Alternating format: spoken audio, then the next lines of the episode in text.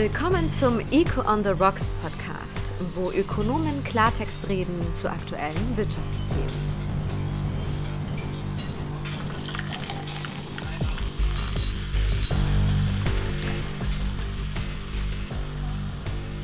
Heute mit Veronika Weißer, Peter Fischer und Jürg Müller. Es ist November, es wird wieder früh dunkel und bald werden wir wieder überall rauf und runter Last Christmas und Jingle Bells hören. Deshalb Veronika, Peter, wie habt ihr es eigentlich so mit Glühwein? Betretenes Schweigen. Ja, wenn's, wenn es richtig kalt ist, wieso nicht? Aber eigentlich ist mir ein richtiger Wein schon lieber. Mir auch, muss ich auch gestehen. Also beim, im Weihnachtsmarkt mit der richtigen Stimmung geht's schon. Aber ansonsten ein Rotwein passt für mich besser. Also hier haben wir es besser. Ja, Peter, ich hätte gedacht, ein Aufschrei von dir. Aber ich bin überrascht von deiner nachsichtigen Antwort. Aber du hast ja einen Wein mitgebracht. Was hast du uns mitgebracht? Ein Merlot aus dem Tessin. Aber ein Merlot aus dem Tessin. Sehr gut. 2016. Und du bist ja der Weinkenner, Peter. Was ist denn die optimale Temperatur für so ein Merlot? Oh, das ist ein schwieriges Thema. Nicht ganz so schwierig wie beim Klima, ob anderthalb Grad mehr auch gehen, oder? Aber viele mögen es ja eher kühl. Also ungefähr 18 Grad? Vielleicht 15, 16 Schauen Grad, 17. Dieser ist etwas wärmer. Ich persönlich mag es durchaus auch, wenn er etwas wärmer ist. Sehr gut. Schön, da wieder mal zusammen zu sein. Stoßen wir an. Cheers. Liebe Zuhörerinnen und Zuhörer, herzlich willkommen bei der vierten Folge von Echo on the Rocks. Und ja, Peter hat es schon angetönt, natürlich reden jetzt hier nicht drei Ökonomen über ihr Vorlieben für kühlen Rotwein oder heißen Glühwein, aber das Thema hat eben etwas mit Temperatur zu tun. So wie für gewisse Weinexperten schon ein Temperaturunterschied von zwei Grad Welten ausmacht, machen eben zwei Grad für unsere Welt auch Welten aus. Sie ahnen es schon und Peter hat es schon verraten, wir sprechen über den Klimawandel. Unser Thema heute, was wäre, wenn Ökonomen das Klima retten müssten?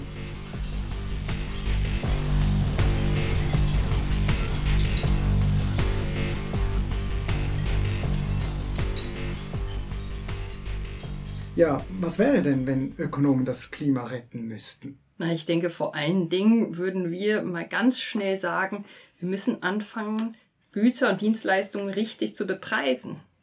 Also das bekannte Thema von den externen Effekten. Also Peter Jürg, denkt mal kurz an euer Bankkonto oder auch wenn ihr investiert, dann nur an eure Investitionen. Jetzt überlegt euch die Summe, die da drauf ist auf dem Bankkonto und nimmt einfach mal 10% weg. Das ist im Prinzip, was die externen Effekte eigentlich ausmachen. Und zwar eigentlich sind wir ärmer, als wir denken. Und zwar in der Beziehung, dass das, was ihr jetzt bisher gekauft habt, das, was ihr genutzt habt, die Güter, die Dienstleistungen, die waren im Durchschnitt einfach zu günstig. Natürlich, wir kennen das von den Flugpreisen her, die hätten viel höher sein müssen, weil wir haben hier eine Nebenwirkung, diese externen Effekte, genau die Situation, dass das, was wir verkonsumieren, das, was wir nutzen an Dienstleistungen, das verursacht woanders ein Problem. Bei den Flugzeugen ist das bekannt, aber eigentlich fängt das beim ersten Atemzug eines Babys an. Wir als aus unserer Existenz heraus verschmutzen wir die Umwelt, aus unserer Existenz heraus verursachen wir CO2. Äh, wenn wir ein Sofa normal mit drei Stücken kaufen würden, eigentlich müssten wir uns nur zwei leisten und denselben Preis bezahlen, weil auch dieses Sofa verursacht natürlich Energiekonsum und dieser Energiekonsum, den haben wir bisher nicht richtig bepreist. Wir hätten viel mehr zahlen müssen und somit hätten wir auch ärmer sein müssen, weniger Produkte in Anspruch nehmen müssten, weniger Dienstleistungen. Also beim Energiekonsum, der CO2 verursacht hat, also ähm, klimaschädliche Emissionen verursacht hat, oder? Natürlich, natürlich. Ja. Aber das Allermeiste, was wir machen, hat natürlich mit, mit Klima zu tun. Schon alleine, wenn irgendein Produkt transportiert wird, da haben wir Energie drin. Das heißt, das Allermeiste, was wir irgendwo besitzen, hat natürlich einen Einfluss auf die Klimasituation auf unsere Klima, ähm, unseren Klimafootprint. Tja, wie immer, Veronika, kann ich dir natürlich nicht widersprechen, leider. Ähm, und deswegen würden wahrscheinlich meiste Leute auch sagen, was ist, wenn die Ökonomen das Klima retten sollten? Ähm, es wird schrecklich teuer, die wollen uns ständig irgendwelche Zölle aufbürden und kompliziert, weil sie irgendwelche ähm, ausgeklügelten Modelle haben. Und ich würde sagen, ähm, das stimmt gerade nicht. eigentlich ist die Aufgabe der Ökonomen, dass es möglichst günstig wird, möglichst effizient, auch wenn es wahrscheinlich Lenkungsabgaben braucht und ähm, auch ähm, möglichst so, dass das Ziel schnell erreicht wird. Und externe Effekte gibt negative externe Effekte, wie dass wir viel CO2 brauchen. Es gibt positive natürlich auch, wenn ich irgendwie von meiner Haustür den Gehsteig wische, dann profitiere nicht nur ich, sondern alle anderen auch. Und ähm, weil das viel zu wenig gemacht würde, wenn es nur die Hausbesitzer täten, haben wir es dann der Gemeinde übergeben.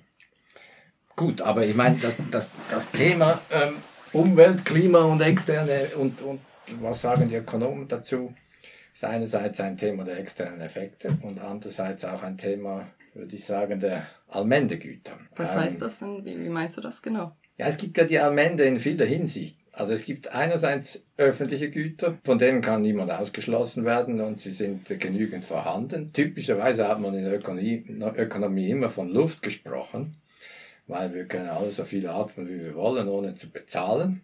Und das stimmt auch, solange eben es nicht zu viele sind, die CO2 ausstoßen, solange nicht zu viel CO2 ausgestoßen wird, ist es eigentlich frei und kein Problem. Das gleiche gilt zum Beispiel beim Fischen, oder? Solange nur wenige Fische fischen, ähm, macht das nichts, oder? Aber Typischerweise haben wir immer wieder gesehen bei solchen Almenden wie eben auch zum Beispiel Grasland äh, in, in, in der Mongolei oder so, dann wird zu viel gefischt, zu viel Schafe aufs Grasland geschickt, bis das eben etwas kaputt geht. Oder? Und die Frage ist, was macht man dann? Und wenn das, gibt es zwei oder drei Lösungen ökonomisch gesehen. Ähm, man privatisiert die Rechte, indem man Fischrechte kaufen muss oder Land privatisiert. Man beauftragt den Staat, dass er mit Verboten oder Geboten das regelt. Und drittens, die erste Nobelpreisträgerin, die es überhaupt gab, Elinor Ostrom, die hat eigentlich ihr Leben lang geforscht und gezeigt, dass es auch Mischformen, institutionelle gibt, Genossenschaften, die das lösen können.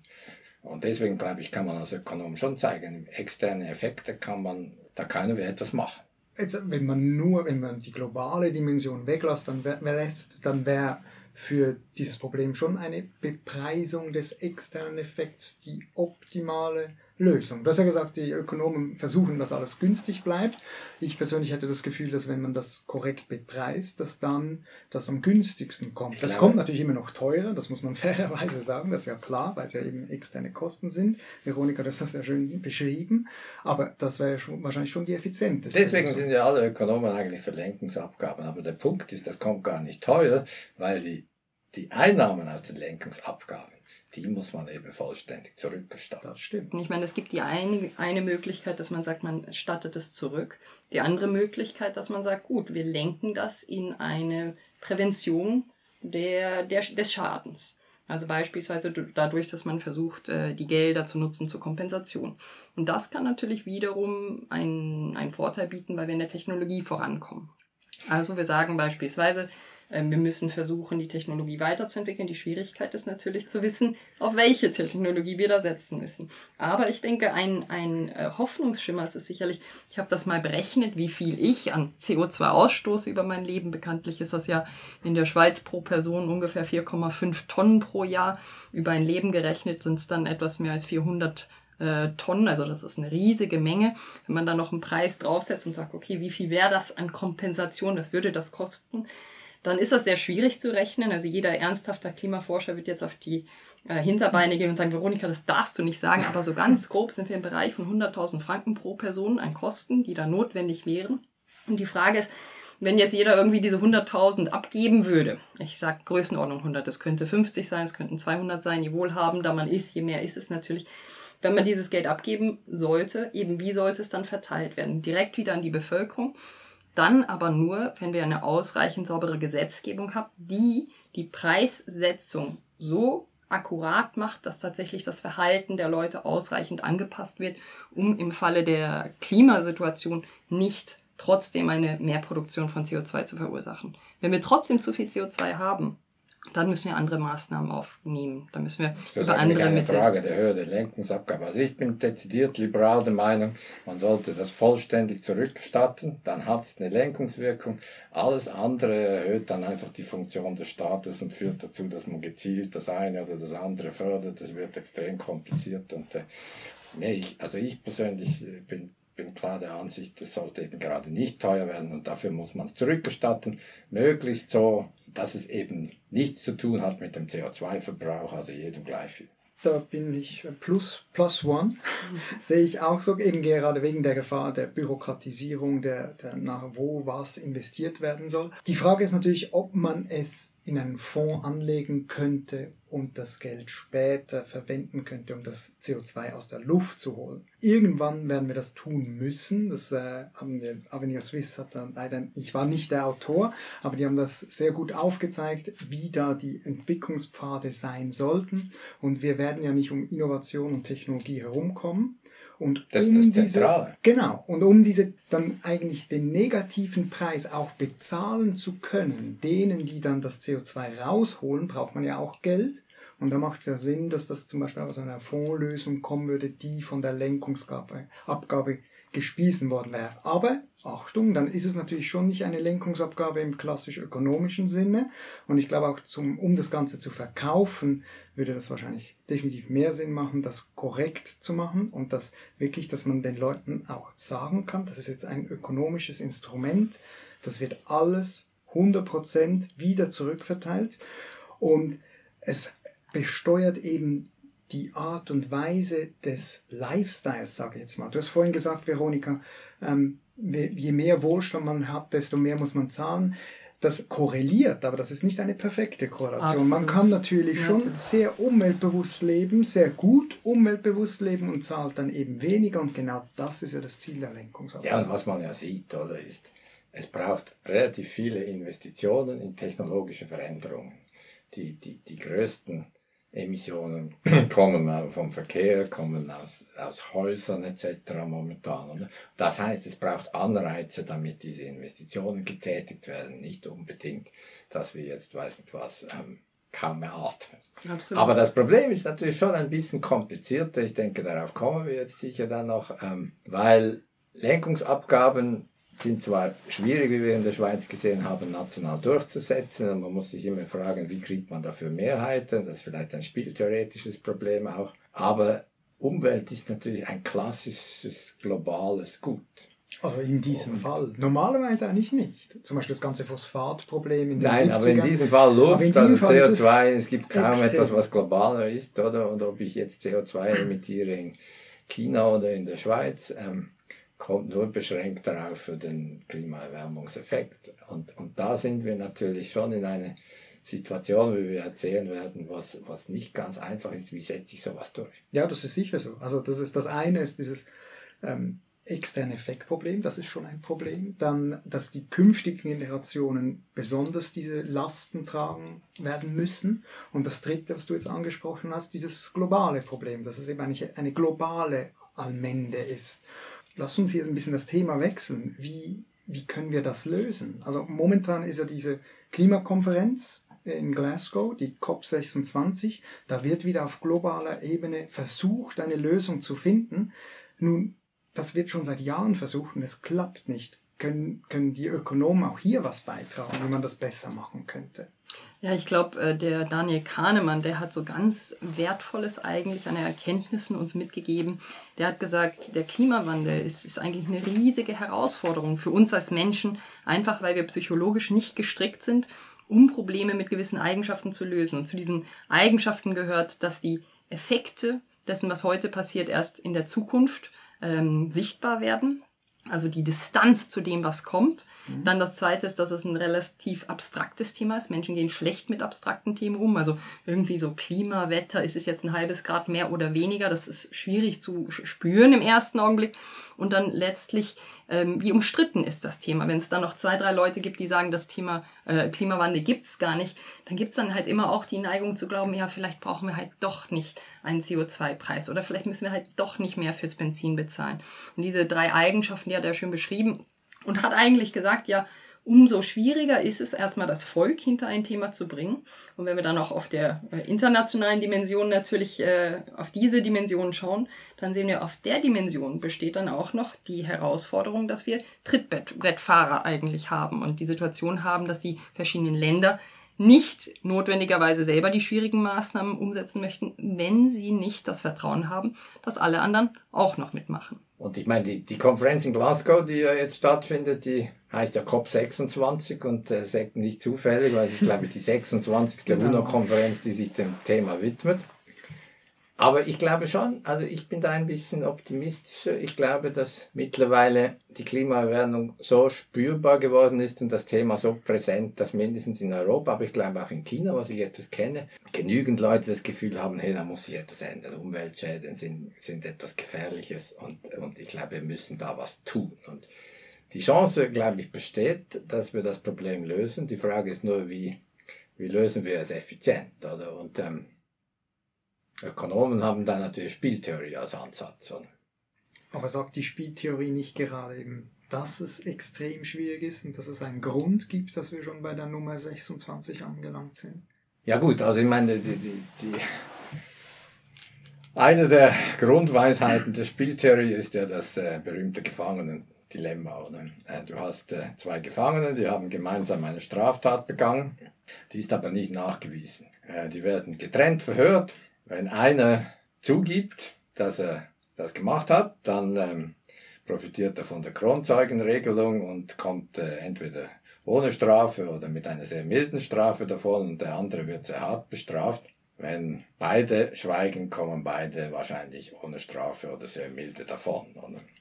Jetzt die kooperative Lösung wäre im Gefangenendilemma, dass beide das nicht zugeben. Typischerweise geben aber beide zu, weil sie beide hoffen, dass ähm, sie dann wenigstens mit einer milden Strafe davonkommen. Da, darauf setzt die getrennte Befragung. Und aus dem leitet die Spieltheorie ab, okay, du hast also Länder, die kooperieren sollten und die werden immer eigentlich unkooperativ sich verhalten, weil sie davon für sich eine bessere Lösung erhoffen. Aber ich sehe das nicht so negativ, weil erstens ähm, kann man zeigen, dass ähm, wir spielen ja nicht nur einmal, sondern wir spielen immer wieder. Wenn einer sich nicht an die Spielregeln hält, dann kann man ihn bestrafen oder name and shame etc. Zweitens ist dieses Gefahrendilemma sehr interessant. Wenn wir beide, Veronika und, und ich, uns gut kennen und einander vertrauen wirklich, dann werden wir sicher nicht so blöd sein und zugeben. Dann können wir uns darauf vertrauen, dass wir uns beide kooperativ ich würde verhalten. Ich auch. Also. wir kämen gut raus aus dem Gefangenendilemma. Und ich glaube, momentan sind wir in einer Situation, was vielleicht möglich ist, stabile kooperative Lösungen äh, hinzukriegen. Ich glaube, das ist jetzt die große Herausforderung, dass äh, inzwischen haben ja alle möglichen Länder über 70 Prozent derjenigen des Gesamtausstoßes an CO2 haben sich auf äh, Netto Null verpflichtet. Die Frage ist jetzt, wie kriegen wir es hin, dass, dass das auch eingelöst wird. Und, ich denke, das ist so ein bisschen der Knackpunkt. Also das eine ist Vertrauen. Weltweit Vertrauen in dem aktuellen politischen Kontext ist natürlich herausfordernd. Wir haben China auf der einen Seite, wir haben USA auf der anderen Seite. Beide haben jetzt Regierungen, die aktuell den Klimawandel relativ ernst nehmen. Aber es gibt auch andere Regierungen, die wir auch schon gesehen haben, die sagen, das existiert gar nicht. Und ich denke, Vertrauen ist die eine Seite wirklich es zu schaffen, bindende Verträge aufzustellen, ist die andere Seite. Jetzt bindende Verträge im internationalen Kontext ist natürlich auch wiederum was sehr, sehr Schwieriges. Das kennen wir aus verschiedenen Situationen. Aber es, es ist in der Vergangenheit auch schon gelungen. Also wenn es eine Gruppe geht, gibt, die ausreichend sich vertraut, um dann Verträge zu machen, die dann mit beispielsweise Strafen behaftet sind, mhm. wenn ein Staat beispielsweise nicht einfällt, was es versprochen hat äh, bei den CO2-Emissionen, dann gibt es die Chance, dass ausreichend Länder dieses Vertrauen an diese bindenden Verträge haben, dass sie vielleicht auch bereit sind, eben nicht Trittbrettfahrer zu werden und bereit sind, auch ihre Ziele einzuhalten. Und das wird ein ganz, ganz spannendes Gleichgewicht, Ungleichgewicht und wird aber auch sehr, sehr stark, denke ich, von China und USA bestimmt werden. Wenn diese beiden austreten aus den Diskussionen, wenn die beiden sagen, ähm, wir machen nicht mit, oder wenn sie durch ihre Emissionen in den nächsten Jahren zeigen, dass sie eben nicht so bemüht sind, wie sie eigentlich gesagt haben, dann glaube ich, wird es, wird sehr herausfordernd. Wenn die beiden mitziehen, ich denke, bei Europa hat man weniger Sorge, dass sie es nicht zumindest ernsthaft versuchen. Ähm, aber wenn die anderen beiden Großen mitziehen, dann haben wir vielleicht eine Chance, jetzt endlich mal einen größeren Schritt zu machen in die richtige Richtung. Wie du sagst, also wir brauchen Europa, wir brauchen die USA und China und idealerweise vielleicht noch Indien. Wenn, man, wenn sich diese schon auf einen Rahmen einigen würden, dann, dann wäre das ein großer Erfolg. Und ähm, wir brauchen irgendein multilaterales Gerüst, was Transparenz herstellt, ob sich die daran halten, damit man die auch name and shame kann. Oder? Und die Frage ist dann, vielleicht brauchen wir noch irgendetwas, ähm, entweder Sanktionen ergreift, wenn sich, wenn Leute nicht mitmachen, oder was äh, Verlierer kompensiert, damit mhm. sie mitmachen. Oder? Und, ähm, und ich glaube interessanterweise, die Schweiz ist jetzt nicht unter diesen vier Großen, aber trotzdem hat die Schweiz eine, glaube ich, ganz spannende Rolle zu spielen in diesem internationalen Kontext, weil die Schweiz ein verlässlicher Partner für ganz viele verschiedene Seiten ist, auch in anderen Kontexten jetzt gewesen ist. Und ich würde da nicht unterschätzen, was wir als kleines Land an Beeinflussung machen können, auch in der Klimapolitik. Nicht notwendigerweise durch unsere eigene Klimapolitik, sondern durch die Beeinflussung, wie internationale Verträge zusammenkommen und wie das Vertrauen dort gebaut werden kann.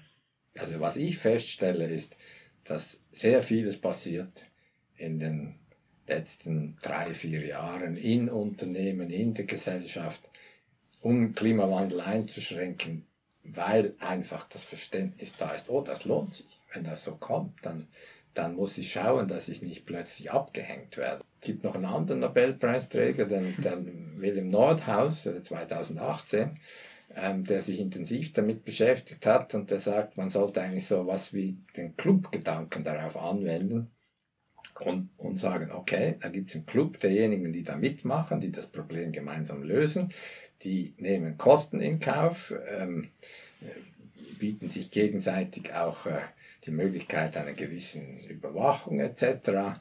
Und die, die vielleicht bestrafen die halt auch ein bisschen diejenigen, die nicht mitmachen. Oder? Und äh, die Frage ist dann, wie und das ähm, ist schon die Krux. Das, also ist das ist, nicht ganz so einfach. Es klingt gut in der Theorie, aber ob es in der Praxis funktioniert. Jetzt willst du mir wieder sagen, das kommt teuer, wenn die Ökonomen am Werk sind. Ja, das kommt, das kommt, glaube ich, wirklich teuer, weil, also ich meine, da muss ja schon auch dann Also Nordhaus hat ausgerechnet, dass drei, in seinen Modellen würden 3% Strafzoll auf Einfuhren würden genügen. Aber der Punkt ist ja da, also zum einen wie ist sichergestellt, dass die, die dann nicht im Club sind, nicht irgendwelche Vergeltungsmaßnahmen ergreifen und dann plötzlich auch 2% auf ihren äh, Importen erheben von den Clubmitgliedern. Da sind wir wieder in der alten Matrix, aber mit mehr Bürokratie.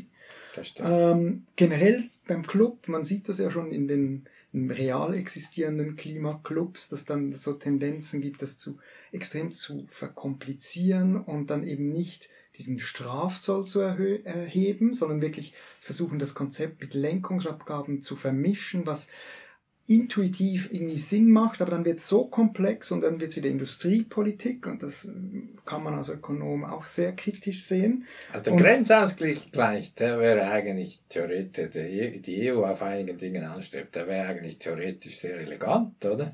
Aber sehr kompliziert umzusetzen. Das ist der Punkt. Aber in der Theorie, eben, ich glaube, die Krux liegt in der Praxis. Und aber nochmals, ich meine, wir haben schon einen Grund zur Hoffnung und diese, diese ist eigentlich verhaltensökonomisch.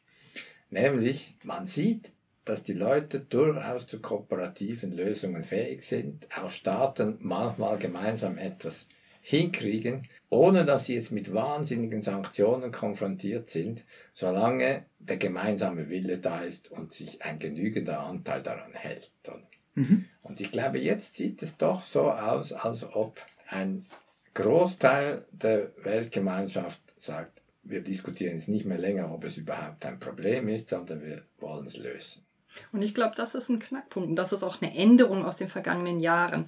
Diese Kosten, die man jetzt als Präventionskosten eigentlich wahrgenommen hat, da wird jetzt langsam klar, die Kosten sind viel größer, wenn wir es eben nicht machen. Also wir haben später noch mehr Kosten und wir haben vielleicht auch Chancen. Also es ist ja nicht so, als ob wir nur Kosten hätten, ähm, aber wir merken langsam die Kosten der, der Aktion heute. Das kommt uns vielleicht doch noch günstiger, als wenn wir zu lange warten. Ja, das ist eigentlich ein perfekter Übergang zum letzten Thema, das wir eigentlich noch anschneiden wollen. Und es ist auch ein optimistischer Übergang. Man muss sich hier nicht mehr Advocatus Diaboli spielen und hier die negative Sicht einbringen. Ähm, Ökonomen sind, Frauen, liberale Ökonomen sind immer optimistisch. Ja, aber sie sind immer pessimistisch, was äh, bürokratische Lösungen angeht. Zu Recht. Zu Recht. Und für diesen Übergang wollte ich eigentlich eine zweite Flasche Wein mitbringen. Und zwar auch einen Merlot, aber nicht aus dem Tessin, sondern eben aus dem Kanton Zürich. Und ganz bewusst wollte ich den bringen, weil Ende der 1990er Jahre äh, wuchsen auf 90 Prozent der Rebflächen im Kanton Zürich die beiden wichtigsten Sorten Blauburgunder und Riesling Silvaner. Und dann schon nur 30 Jahre später sollen es angeblich nur noch rund 70 Prozent gewesen sein. Und vermehrt angepflanzt wurden stattdessen Sorten, die traditionell eben in südlichen Regionen verbreitet waren, Merlot oder Cabernet Sauvignon. Also der Klimawandel ist schon Realität. Die weltweite Durchschnittstemperatur hat sich schon erhöht, seit Ende des 19. Jahrhunderts um 1,1 Grad durchschnittlich. Und die Schweiz ist besonders betroffen jetzt nicht von den Effekten, aber rein von der Wärme. Die Temperatur in der Schweiz ist stärker gestiegen, mit äh, über zwei Grad, die Alpenregion nochmals mehr. Und diese Realität, du hast es erwähnt, Veronika, die kann man nicht ausblenden. Das, da gibt es dann auch Chancen und Risiken. Und es ist nur die Frage, ob du den nicht mitgebracht hast, weil er dir zu teuer war oder weil die Zürcher noch nicht genügend gemerkt haben, dass sie besser Merlot anpflanzen würden. Es John ist Zürcher. aber schwierig, Zürcher Merlot zu finden. Also ich habe es versucht und ich wurde abgewiesen. Vielleicht ist es wichtig, die Reben schon mal anzupflanzen, aber vielleicht ist der Wein einfach noch nicht ganz so weit. Oder weil sie vielleicht doch noch nicht anpflanzen sollten. Oder noch nicht anpflanzen sollten, genau. In dem Sinne, aber lassen wir Das mal lassen wir mal auf. Lassen wir das mal auf. Cheers. Cheers.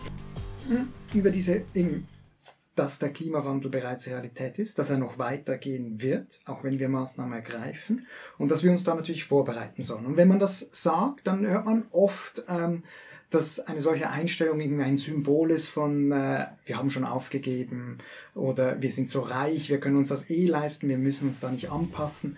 Und ich persönlich bin ein bisschen allergisch gegen solche symbolpolitische Argumente. Aber ja, seht ihr das ähnlich? Also ist dieses Anpassen tatsächlich irgendwie defetistisch oder seht ihr das wie ich und findet, das ist absolut essentiell und muss ein Pfeiler sein? Also ich sehe das ganz klar so, wir werden gar keine Wahl haben. Also wir haben das jetzt mit dem Hochwasser in Deutschland gesehen, bereitet man sich nicht vor auf das, was kommt. Sowohl im Positiven als auch im Negativen. Die Risiken und die, die Chancen vom Merlot äh, in Zürich, im Kanton Zürich. Also wenn wir uns darauf nicht vorbereiten, dann haben wir wirklich was verpasst. Und äh, da geht's da geht's wirklich auch in die Richtung, natürlich sich zu überlegen, was sind denn die Pflanzen, die in Zukunft hier gut wachsen werden? Was ist mit der Forstwirtschaft? Ähm, ich bin ja in einem warmen Land aufgewachsen. Vielleicht äh, wachsen hier auch mal Früchte, die ich aus Südafrika noch kenne. Also ich glaube, es gibt da wirklich auch Chancen und äh, vielleicht müssen wir da nicht mehr alles importieren an, an Früchten, die nur in, in warmen Ländern wachsen. Ich bin da mal sehr gespannt, aber ich glaube, aus meiner Sicht ist das eine, eine zwingende Aufgabe, die wir auch haben, uns anzupassen. Selbstverständlich, ja. Dann musst du, das Optimum ist immer eine Mischung aus verhindern und anpassen. Und ich mhm. verstehe nicht, also respektive doch, leider ist es halt so, dass der Mensch häufig erst aus Erfahrung lernt und dann nicht wirklich vorausschauend seine Erwartungen formiert, wie wir Ökonomen das annehmen, sondern erst, wenn es richtig, richtig wehgetan hat. Oder? Aber haben wir jetzt ja gerade bei Corona-Pandemie gesehen. Oder? Aber ähm, Natürlich müsste man versuchen, vorausschauend zu handeln und sich anzupassen. Ähm, auch Prävention zu machen, natürlich. Und wir müssen andere Häuser bauen, in, in vieler Hinsicht, wenn das Klima sich ändert. Und da ist ja eigentlich der Vorteil, dass viele dieser Probleme, die wir vorher lange besprochen haben, hier nicht existieren, oder? Also hier haben wir eben nicht wir haben es nicht zu tun mit einem globalen Allmendegut, wo dann erst künftige Generationen in 100 Jahren dann wirklich die, die Hauptlast tragen, sondern bei solchen Adaptionsmaßnahmen, neue Rebsorten, da kann man privat was machen und direkt eigentlich hat den Nutzen und die Kosten, die fallen da zusammen. Ja, da hast du schon recht, aber natürlich, das Thema, das Beispiel finde ich gut. Oder? Wir Ökonomen sollten uns nicht darauf konzentrieren, wie verwenden wir am besten die Wüste, wenn der Wald nicht mehr ist, ähm, sondern es wäre schon gut, wenn wir auch rechtzeitig schauen, dass der Wald stehen bleibt und, und das, die Landschaft nicht total verwüstet. Eine Kombination ist wahrscheinlich sinnvoll. Ich denke, den Unterschied, den es schon noch gibt, wir haben hier wirklich ein Gut, was in der Schweiz relevant ist, für die Schweiz. Aber es gibt auch eine Frage, wie viel investieren wir für die Zukunft? Also wenn wir beispielsweise jetzt in Hochwasserinfrastruktur investieren, dann haben wir 50, 60 Jahre was davon. Ähm, und, und dann haben es auch die Nachkommen eben. Also wir müssen trotzdem auch äh, investieren für etwas, was uns vielleicht nicht mehr betrifft, wenn wir eben verstorben sind. Das heißt, es, sind, es ist nicht ganz so direkt, also Investitionen und ich habe was davon, aber zumindest ist es auf die Region Schweiz, auf das ja, Land Schweiz ähm, bezogen und auf die Nachkommen, die in Zukunft auch in der Schweiz leben werden. Ja. Währenddem beim Lösen des Allmendeguts, oder? Da, da ist das globale Thema natürlich so global, dass ich glaube, wir müssen auch, wir können das nicht nur national denken und wir müssen auch überlegen, äh, wir haben vorher über China gesprochen, über Indien, vielleicht noch stärker über Entwicklungsländer. Ähm, eine Lösung kriegen wir nur hin, wenn genügend mitmachen und am meisten kann man wahrscheinlich vermeiden in, in Ländern wie Indien oder so, wo eben noch sehr viel zu tun ist. Und vielleicht braucht es da wirklich einen Mechanismus, wie es so ein bisschen angedacht ist mit den Emissionszertifikaten, dass halt wir reichen aus Eigeninteresse, nicht nur weil wir irgendwie total philanthropisch eingestellt sind, sondern aus Eigeninteresse, weil wir das Problem lösen wollen, auch ähm, gewisse Transfers finanzieren. Ah, hier blitzt es überall wieder auf, das ökonomische Eigeninteresse, wo es sich am meisten lohnt. Jetzt zum Schluss, die Frage war ja, was wäre, wenn Ökonomen das Klima retten müssten? Wie würdet ihr jetzt das kurz und sec zusammenfassen? Was wäre dann in dieser also Ich würde starten mal mit diesen externen Effekten. Also die erste, das erste, was uns gelingen muss, ist wirklich Güter und Dienstleistungen richtig zu bepreisen. Und zwar Preise höher zu setzen dort, wo wir natürlich einen hohen CO2-Ausstoß haben. Also alles, was energieintensiv ist. Wie wir das Geld dann verteilen, also müssen wir überlegen, okay, wie hoch sollen diese Lenkungsabgaben sein? Sie müssten natürlich so hoch sein, dass wir am Ende ausreichend wenig CO2-Ausstoß haben. Das ist die eine Seite. Ähm, dann ist natürlich die Frage, Energie produzieren wir, aber es ist auch wir können es sauberer produzieren, wir können es weniger sauber produzieren.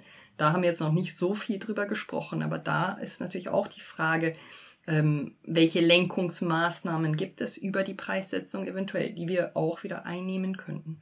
Ja, und dann schließlich das, das Internationale. Ich glaube, das Gefangenendilemma auf der internationalen Ebene, wie schaffen wir es, bindende Verträge einzugehen mit den wichtigsten Spielern, wie schaffen wir es als Schweiz vielleicht auch diese Verträge mitzugestalten, mit Vertrauen aufzubauen, ähm, um uns hier ja zu ermöglichen, gemeinsam Lösungen zu finden auf globaler Ebene. Ja, und da glaube ich, das ist wirklich das Spannende, oder die Lenkungsabgaben, da sind wir uns alle einig, die braucht, CO2-Verbrauch muss teurer werden, wir wollen keine, glaube ich zumindest, äh, keine äh, Steppen und Wüsten statt Wälder auf Dauer. Ähm, wir wollen Weil Steppen auch Ende, sehr schön sind. Also. das weiß, ich, ich mag übrigens auch Steinwüsten, kommt mir in den Sinn, aber sie sind nicht so wahnsinnig lebenswert.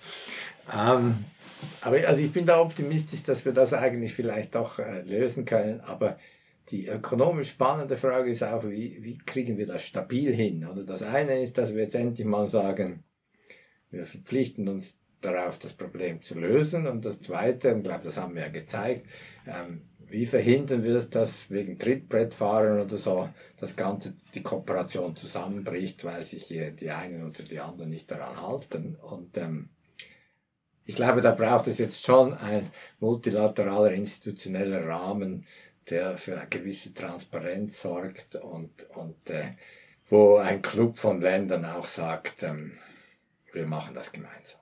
Ich hoffe, dann sind aber auch die Ökonomen dabei, dass die schauen, dass der Club möglichst effizient ist. Aber leider. Ah, ja, und übrigens nochmals. Ja.